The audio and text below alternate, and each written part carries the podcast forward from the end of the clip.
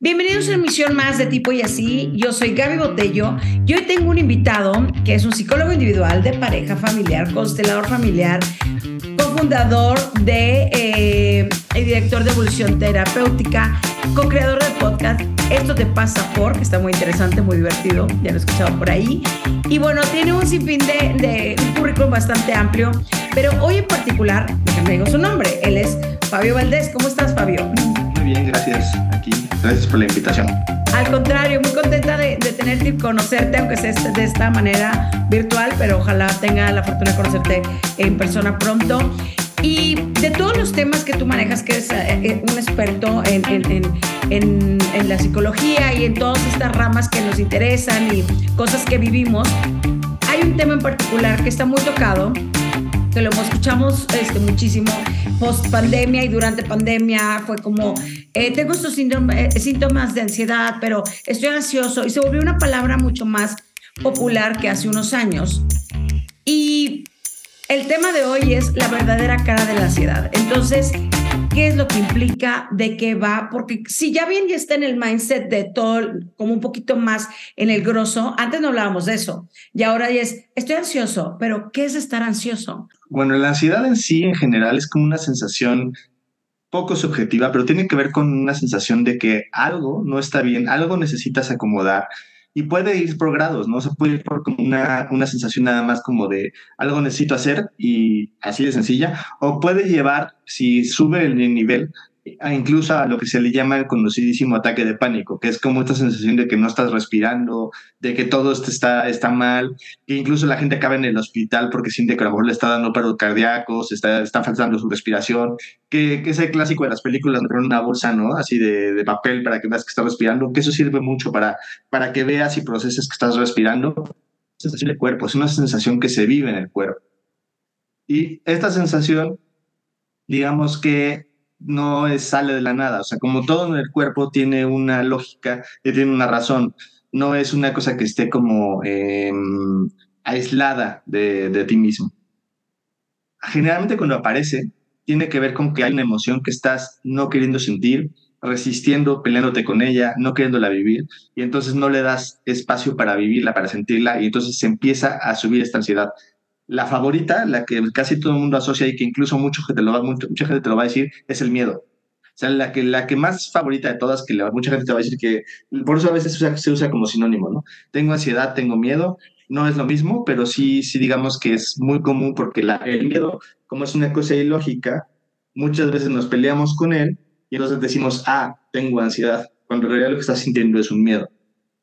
Eh, acabas de detonar algo bien interesante, principalmente porque eh, cuando hablas ahorita de una emoción no dicha, no, no vivida o, o no aceptada, se, se, va transformando.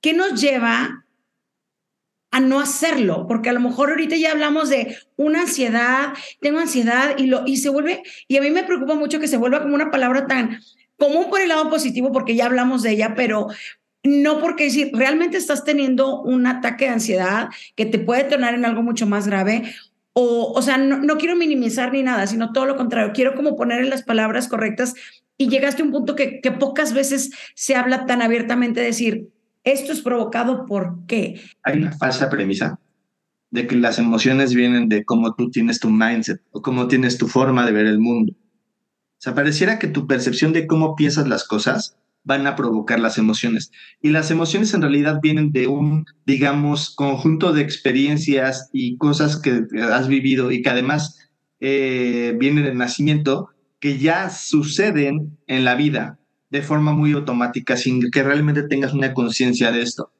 Entonces, ¿qué pasa? Que de repente, no sé, por ponerte un ejemplo como clásico, ¿no? Eh, estás casado, feliz, tranquila, felizmente y bien, y de repente aparece alguien que te llama la atención físicamente y si tienes como este como mindset de no debería estar pasando esto porque entonces quiere decir que mi relación está mal, que no, no, es, no es lo mismo, entonces te empieza a provocar ansiedad porque claramente estás resistiendo esta, esta posibilidad de, pues, ¿qué tiene de malo que se te antoje esta persona? No tiene nada de malo.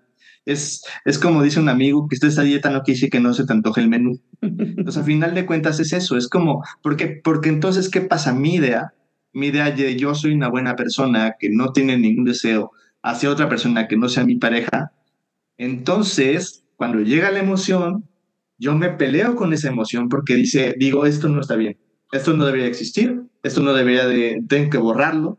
Otra clase que también es el enojo, ¿no? O sea, como la, la gente buena no se enoja cuando de repente sobrepasa un límite a alguien y tú tienes que poner una, una como, como límite, te enojas, pero entonces no te enojas. Y entonces, ¿por qué? Porque te estás peleando con tu enojo y dices, no, yo no voy a enojarme porque eso está mal y acabas explotando después. O sea, al rato lo que pasa es que, como, como en la caricatura de los 90 Katy Boom, vuelas, ¿no? O sea, y te enojas y rompes y haces un montón de cosas.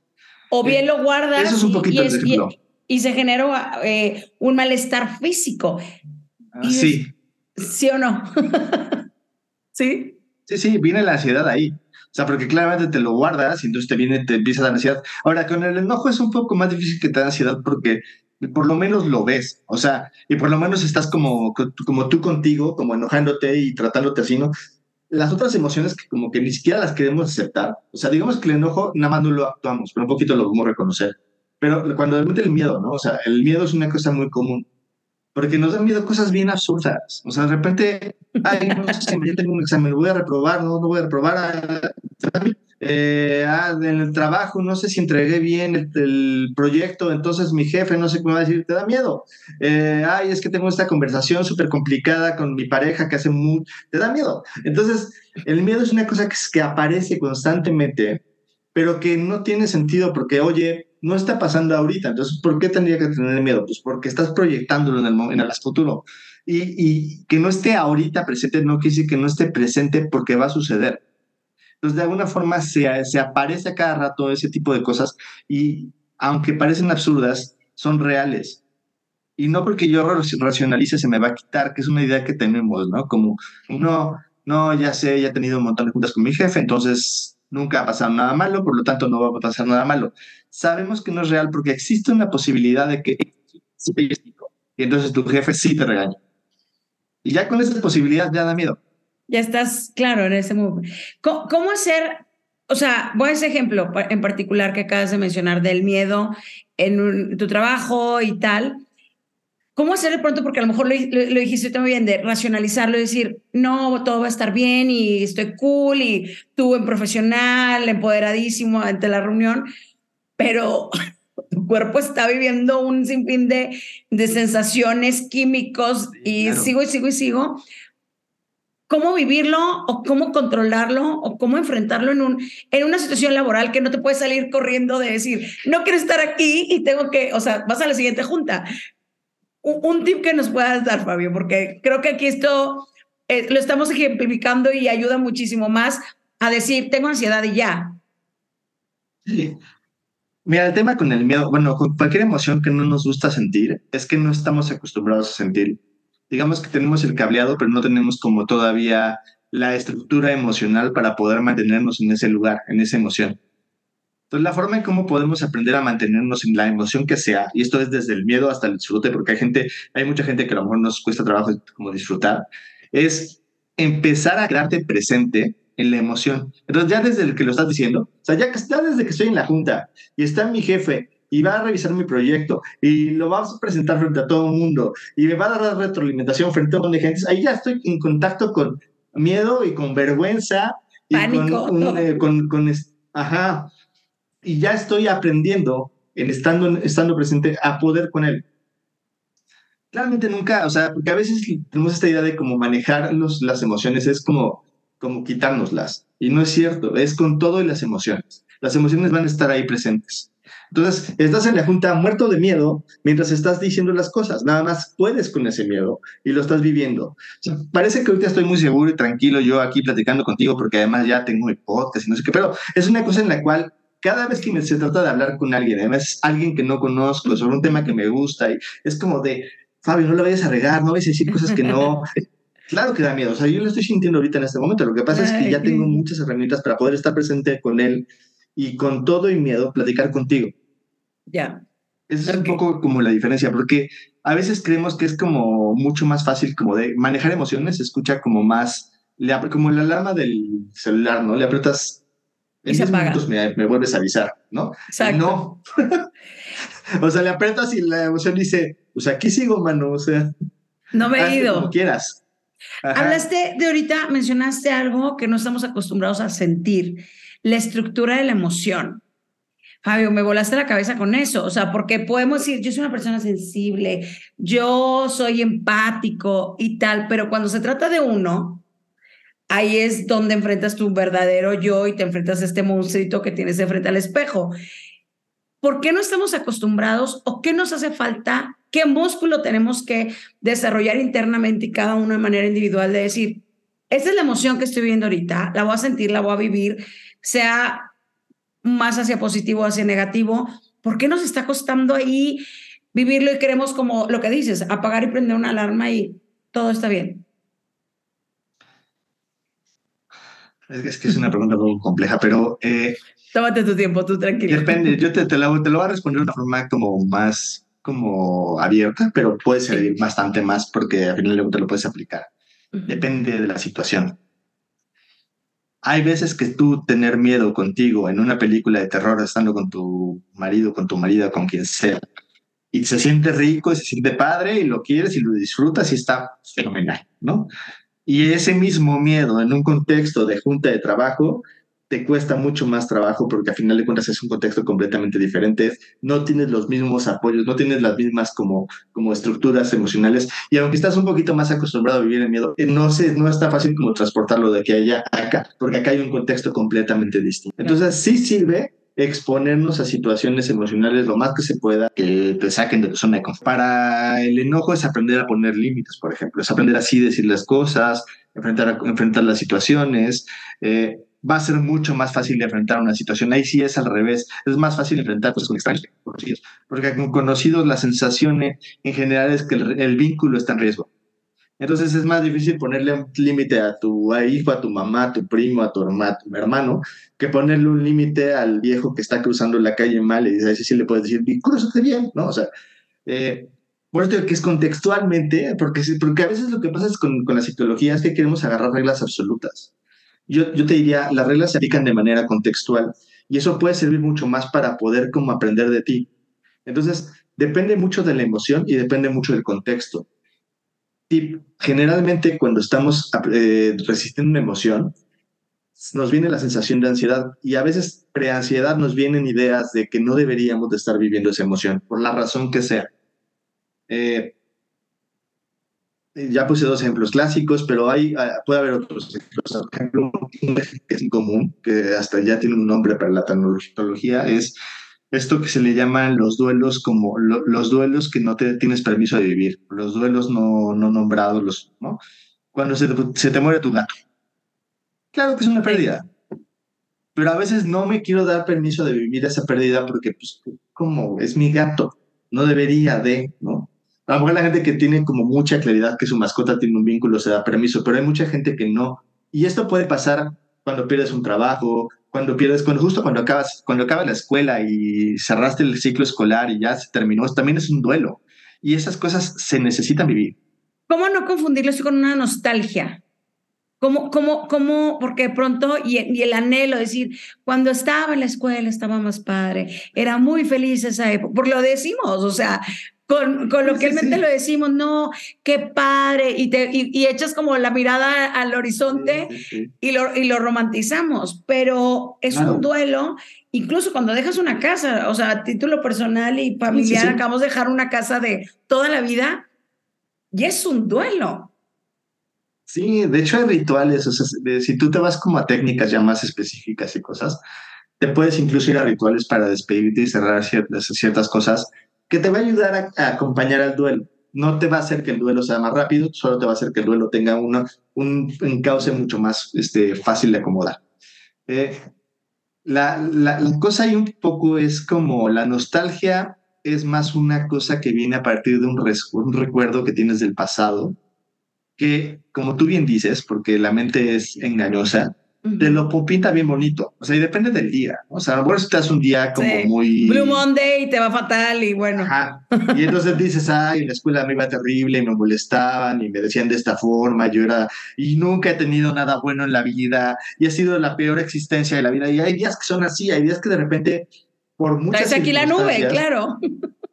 Y entonces hasta ahí la nostalgia se vuelve una cosa como de, de sabor negro, ¿no? Y entonces todo lo que era una cosa como de colores, porque todas las vivencias al final de cuentas tienen muchos colores, se vuelve una cosa negra, ¿no? O al revés, estás súper feliz y contento, y, pero al mismo tiempo no acaba de como cerrarse algo en tu vida, ¿no? Como que no te sientes bien conectado contigo y entonces dices, ¿en qué momento me sentía conectado en mi vida? Ah, claro, en la universidad me sentía conectado porque yo tenía en ese momento a mi novia fulanita y esa, esa, con esa novia sí disfrutaba, me la pasaba, ¿no? Pero estás realmente inventando porque la mente transforma las cosas y bloquea, y bloquea mucha información y es, y es muy romántica en ese sentido. Por eso estas como, como letras de amor o cosas románticas o cosas nostálgicas de, nos, nos llegan luego, luego emocional, porque es como configuramos muchas veces, la, pero la, si nos vamos a la realidad es, seguro con esa novia también te peleabas y seguro en la universidad también te fue mal y hubo con maestros con los cuales te no y también había como una sensación de que te faltaba algo, ¿no? Porque esa sensación de que te falta algo tiene que ver muchas veces con, con que estás esperando que algo de fuera te dé algo que viene desde dentro. Sí. Que es básicamente esta, esta capacidad como de tú ir por lo que tú necesitas, por lo que tú quieres, pedir las cosas que tú hablas, que es difícil, porque la sociedad se la pasa mostrando unas cosas que deberíamos de querer, y si no las queremos, entonces estamos mal. ¿No? Entonces, digo, ya parece que no me fui mucho del tema, pero... No, no, no, tiene todo que ver porque hablaste de, o sea, empezamos hablando de cerrar un ciclo, vivir en la emoción, eh, lo conectamos hacia la nostalgia, que de pronto puedes regresar a ese lugar que a lo mejor no cerraste el ciclo y esta nostalgia que te hace creer que eras muy feliz y que es una realidad que te está jugando la mente. Y a la par llegas al vacío actual de decir, es que claro, yo era feliz en esa época, hoy soy infeliz, aunque tenga todo esto. Y estás hablando de esto, de lo que tú crees que quieres. No, no, todo, todo hace sentido. Sí, sí, sí. O sea, el, tema es que un poco la. A mí no me gusta hablar de felicidad porque se toma como una cosa como de estar alegre todo, todo el tiempo. O sea, si definimos la felicidad como estar alegre todo el tiempo, nadie es feliz. Si definimos la felicidad como una plenitud de vida en la cual estás viviendo constantemente lo que sientes, dándote permiso de estar presente, conectarte con la gente que te importa, hacer lo que te gusta, mucha gente puede llegar a ser feliz pero no quiere decir que su vida todo el tiempo va a ser una, una constante de alegría. Va a haber momentos tristes, va a haber momentos desconectados, va a haber momentos en los cuales tienes miedo y necesitas enfrentar cosas, porque la vida es eso, la vida tiene diferentes colores. Nada más, y cuando tienes esta claridad, puedes darle un espacio a tú ver qué es lo importante para ti, independientemente de lo que la sociedad o las circunstancias te estén mostrando tenemos desconfianza de lo que sentimos porque a veces creemos que sentimos cosas que van a destruir a los demás. Porque lo que realmente queremos muchas veces es conectar, estar presentes, tener una buena relación con la gente, ser vistos, ser reconocidos, ¿no? Entonces, son cosas que son lindas y que además nos vinculan. Pero el problema es que eso luego lo, lo bañamos de eh, voy a hacer eso hasta que sea millonario, voy a hacer eso hasta que sea famoso, cuando me sienta exitoso entonces ya podré sentirlo, cuando me sienta, cuando tenga una mujer modelo, un perro, una casa en las lomas y una, vista maravillosa del bosque de Chapultepec en mi oficina, voy a ser feliz. Y ya y hay gente que llega a eso y no se siente feliz porque claramente está más en su cabeza de lo que tendría que ser que en lo que realmente quiere y lo que realmente vive. Eso es lo que complica un poco contactar con lo que quieres. Reconectando a la parte, eh, estas situaciones que de pronto podemos sentir, confundir una emoción hacia, hacia un nivel de ansiedad. Hablamos de cuál es la verdadera cara. Podríamos describirlo un poquito más, o sea, eh, cómo se vive, porque a veces se vive en silencio y hay gente que no lo dice, pero le ves las manos y las uñas las tiene deshechas. Otra gente que de pronto cualquier cosa que come le cae mal porque está con un nivel increíble de Hay gente que en silencio lo hace en casa. ¿Cuáles son esos verdaderos rostros? Porque a veces el, el, que tú crees que es ansiosito y que está hablando y que es hiperactivo y tal, este es muy ansioso y te desespera. Puede ser que tengamos esta, esta etiqueta y que seamos fríos y decir, ay, ya, por favor, que se vaya porque es ansioso. Pero el otro, que no lo exterioriza, es una bomba de tiempo. No me vas a dejar mentir. Sí, lo que pasa es que muchas veces lo vivimos en silencio. Eh, cada quien puede ser, claro de su creando esta capacidad de observación. A veces estamos tan metidos o en nuestra cabeza o en el mundo o en hacer cosas que no creamos esta capacidad de empezar a observar nuestro cuerpo. Por eso muchas de las prácticas, la mayoría de las prácticas, digamos, meditativas, te dicen que lo primero que tienes que hacer es fijarte en tu respiración. No para que lo modifiques, sino para que empieces a crear esta tensión de una parte de tu cuerpo.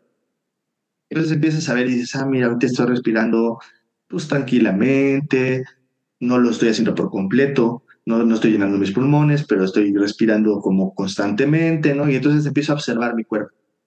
Y de hecho, cuando empiezo yo a hablar de esto, por tú, por un neurón de reflejo, empiezas a hacer lo mismo. Sí. También por eso la terapia a veces como que funciona desde ahí. Cuando yo empiezo a contactar con lo que yo estoy viviendo, te lo describo, tú lo puedes sentir. Pero el chiste es que si no tenemos esa claridad en la vida, lo que se ve es en que tengo las uñas completamente mordidas, este, se, me, se me cae el cabello y no sé por qué, eh, tengo dermatitis en que me rasco y ya fui al dermatólogo y me dijeron, es que es estrés, ¿no? Y, son, y casi todos estos son como indicios de que estás bastante ansioso. Digamos insomnio también, ¿no? El insomnio también es muy común. Eh, el, el, más común es esta persona, estas personas parlanchinas, porque está como más en esta cosa social, ¿no? Como de que se le ve, ¿no? Se le ve extancioso y no se empieza como ¿no? Y, ¿no? y, entonces ya es como de que te desespera, que dices, ya, para, ¿no? Ya empiezas a ponerme ansioso a mí. Me estás eh, poniendo nervios, claro. Estás poniendo nervioso. Eh, sí, porque eh, ahí tiene que que no sabes qué hacer con la persona porque le estás viendo un poco mal y no sabes qué, cómo acompañarla. Y tampoco la persona sabe cómo dejarse acompañar. pero yo te diría, cuando tienes alguno de estos como indicios, yo sí sospecharía de ansiedad importantemente, sobre todo si ya fui al médico ya me dijeron indiferenciado, no sé, el dichoso estrés, ¿no? Eh, entonces, ahí sí es importante como empezar a observarte y aprender a desarrollar una técnica de observación. Una que es muy común, que practica mucha gente, que puede servir, mindfulness. Mindfulness, sí, que es este tema de, de hecho hay hasta aplicaciones, ¿no? hay una que es muy conocida que se llama Headspaces, que es como súper conocida, ¿no? Pero hay otras, y hay otras personas que, si tú te metes a YouTube y metes, pones mindfulness, hay meditaciones, hay observaciones, hay cosas, ¿no? En, el mismo Internet, en muchas áreas. Seguro, no me, no me he metido a audios en Spotify o así, pero seguro también debe haber. Sí. Que, que a veces es importante que alguien te acompañe a observar qué necesitas ver. Y cuando empiezas a observar tu cuerpo, empiezan a aparecer estas cosas que, que te estoy describiendo de, de siento que algo está desacomodado, pero no sé qué es y necesito hacer algo, ¿no? Porque la sensación es necesito hacer algo para acomodarlo, pero no sé cómo acomodarlo. Ya que tienes esta claridad, ya que tienes este nivel de claridad, o si eres de esas personas que tienen ese nivel de claridad, viene el segundo tip, que es cuando le doy a la emoción, la ansiedad desaparece.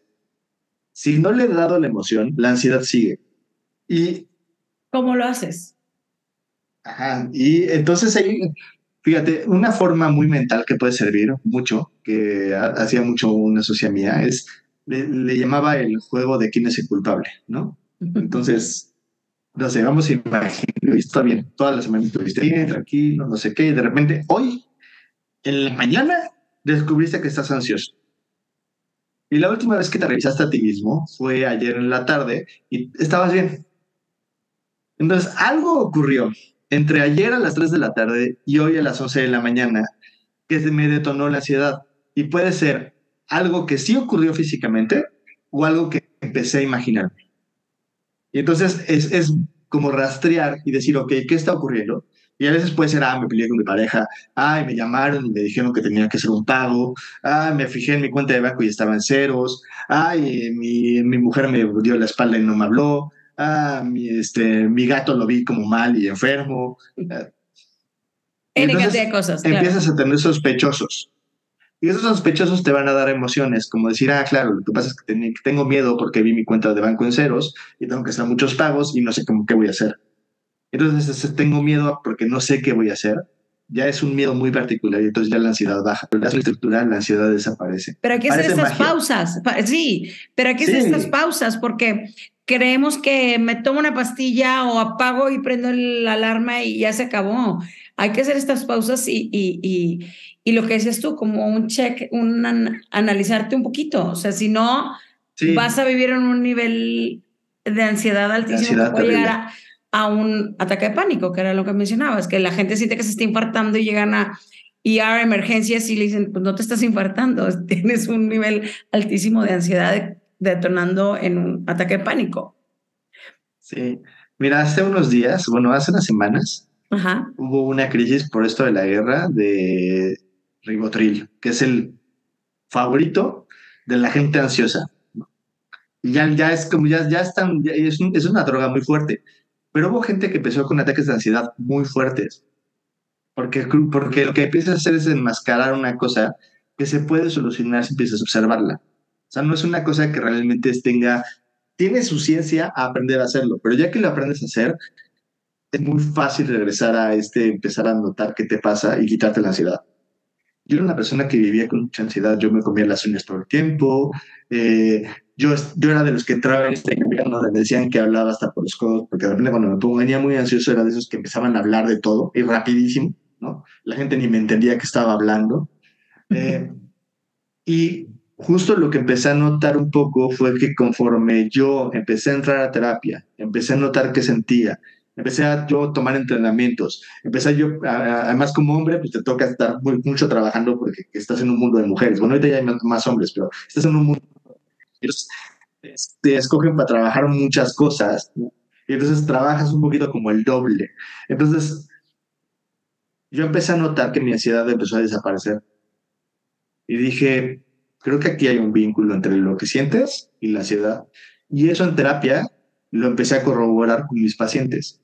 He tenido pacientes que de repente llegaban, yo tenía, por ejemplo, tenía una paciente que tenía que estar en el, iban, se le iban al hospital una vez cada dos semanas, wow. que tenía ataques de ansiedad tan fuertes que la única forma en la que tenían de poder bajar la ansiedad era sedarla. O sea, ya la dormía y ya se le quitaba la ansiedad.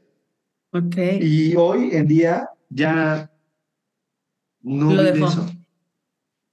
Tocaste ahorita. estas pausas y sí siente. Ahorita mencionabas, perdóname, eh, que el rol que te tocó a ti cambiar, o sea, en un mundo muy femenino, donde las mujeres nos gusta hablar, esa es una parte de nuestra naturaleza, nos gusta compartir, nos sentimos cómodas hablando de yo me siento triste, yo me siento contenta o más o menos y tal pero a los hombres eh, culturalmente no, no lo tenían tan socializado. Hoy en día una generación abajo de 25 años habla mucho más, digo 25 por decir una cantidad de edad, ¿no? Pero lo, lo, lo manifiesta, lo dice, dice, no, no me siento bien, tengo este, ya le pone palabras, pero creo que somos contemporáneos, somos como de la generación, pero este gapcito ahí de voy hasta mi papá, hasta la gente de mi edad y un poco más joven, que él, no, yo estoy bien y yo estoy bien y yo estoy bien y no me pasa nada. También, a, eh, ¿cómo hablar? Tú como terapeuta, este, hombre, masculino, eh, eh, en, en pro de tu género y ayudarlos un poquito más a, sin, sin que se vean... y creo que en general las mujeres valoramos mucho más cuando un hombre habla de sus emociones que cuando no, básicamente en su mayoría. siempre y cuando lo haga, sí, siempre y cuando lo haga desde un lugar de vulnerabilidad y contactando y siendo, haciéndose cargo. Sí, porque no, cualquier no persona víctima. que entra en drama o víctima ya no es atractivo para nadie, creo. No, no, no. Eh, pero, pero sí, sienten un poco lo que dices. Ahora, hay una cosa que sucede que en estas nuevas generaciones ya no pasa tanto, que es que está vinculado el ser hombre, quién soy, cómo me estoy yo notando a mí mismo con un montón de factores que son comportamentales. Digamos que la diferencia es que las mujeres sí han tenido cierta libertad de, digamos que ser mujer es muchas cosas, pero ser hombre es no ser mujer o no ser niño o no ser adolescente o no ser, y es un cuadrito de cosas que con el tiempo afortunadamente se está ampliando.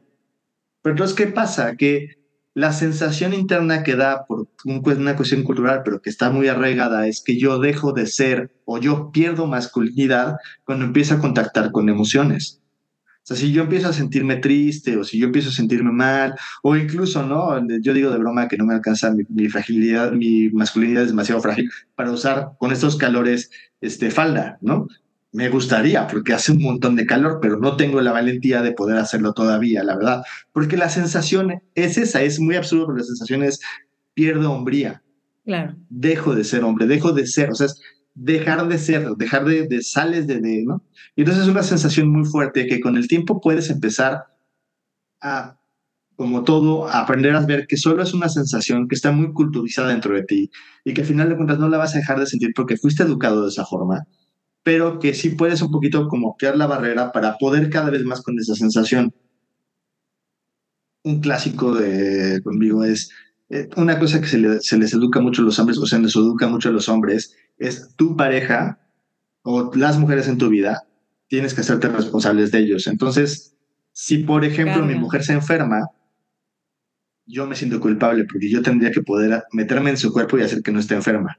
Es muy absurdo. no es una sensación, pero, es una, pero es una sensación ahí como de hacerme cargo de.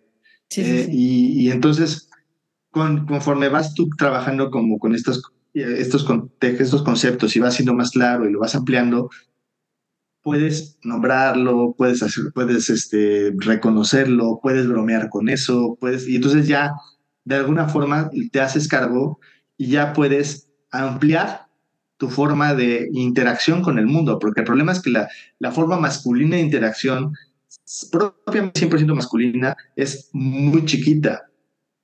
Si la amplias, si amplias esta forma de interacción, no dejas de ser hombre porque al final de cuentas, aunque tengas esta sensación de perder mi masculinidad, no dejas de, ser hombre, no dejas de, pero sí de alguna forma tienes un rango de comportamientos mucho más amplio. Ya. Entonces ya, puede ser un hombre que llora, ya puede ser un hombre que se viste de, con, de forma diferente, ¿no? Ya puede ser, sí, todavía te digo, insisto, me falta la valentía. A lo mejor ya mi, mi esposa insiste en comprarme una falda escocesa, igual un día le tomo la palabra, pero... No todavía no tengo tanta valentía. Fabio, está bien interesante conversar contigo y creo que llego a una conclusión que es el autocuidado, el trabajo muy individual, porque puedes estar hecho un caos y todo el mundo te lo puede venir a decir. Pero si tú no haces el paso uno, después dos para decir, voy a seguir en ese camino, esto no va a cambiar. O sea, no lo digo yo, que lo diga el psicólogo porque es, es, o sea, ya tenemos muchos elementos afuera, ya es un tema que está eh, socialmente aceptable, ya lo puedes hablar, pero si de uno no viene esta voluntad, esto es una cuestión mucho más individual y el, el trabajo es propio, ¿no? O sea, el trabajo es cada uno. Sí, o sea, yo te diría, eh, una forma de convencerte para trabajar contigo es ver y modelar personas que ves que se sienten como te gustaría sentirte. No personas que, que aspiran y tienen lo que tú crees que tendrías que tener, eso es muy fácil. Personas que se sienten y se viven como a ti te gustaría vivirte. Y entonces es preguntarte y preguntarle a la persona qué hace que se siente así. Y la mayoría de las veces la persona te va a contestar, soy yo o hago lo que quiero o hago lo que me gusta o me dedico a lo que me gusta eso puede ayudarte un poco como a convencerte de para qué ir a terapia o cómo ir a terapia o cómo acompañarte de alguien. Porque además, cuando hay un alguien que te está reflejando estas cosas, es mucho más fácil. Yo llevo años estando entre diferentes tipos de terapia porque además me encanta como probar nuevas cosas. Y la verdad es que es una cosa que antes decía, híjole, que nunca voy a dejar de tener una terapia. Ahora digo, ¿por qué? Si es una cosa que me sirve muchísimo, que me ayuda a cambiar por completo eh, mi forma de ver el mundo y que me libera de muchas cosas, claro que no lo voy a dejar. Me encanta. Es como, pues tú dejarías de ir a tus citas al dentista cada seis meses para ver cómo estás. No, porque al final de cuentas te estás cuidando, ¿no? Tú dejarías de ver tus chequeos médicos. Pues no, es un poquito lo mismo. La terapia te sirve como para estar como notando y reconociendo. Y algo muy importante, hay un montón de tipos de terapia. Entonces, ve con el terapeuta que te acomode a ti.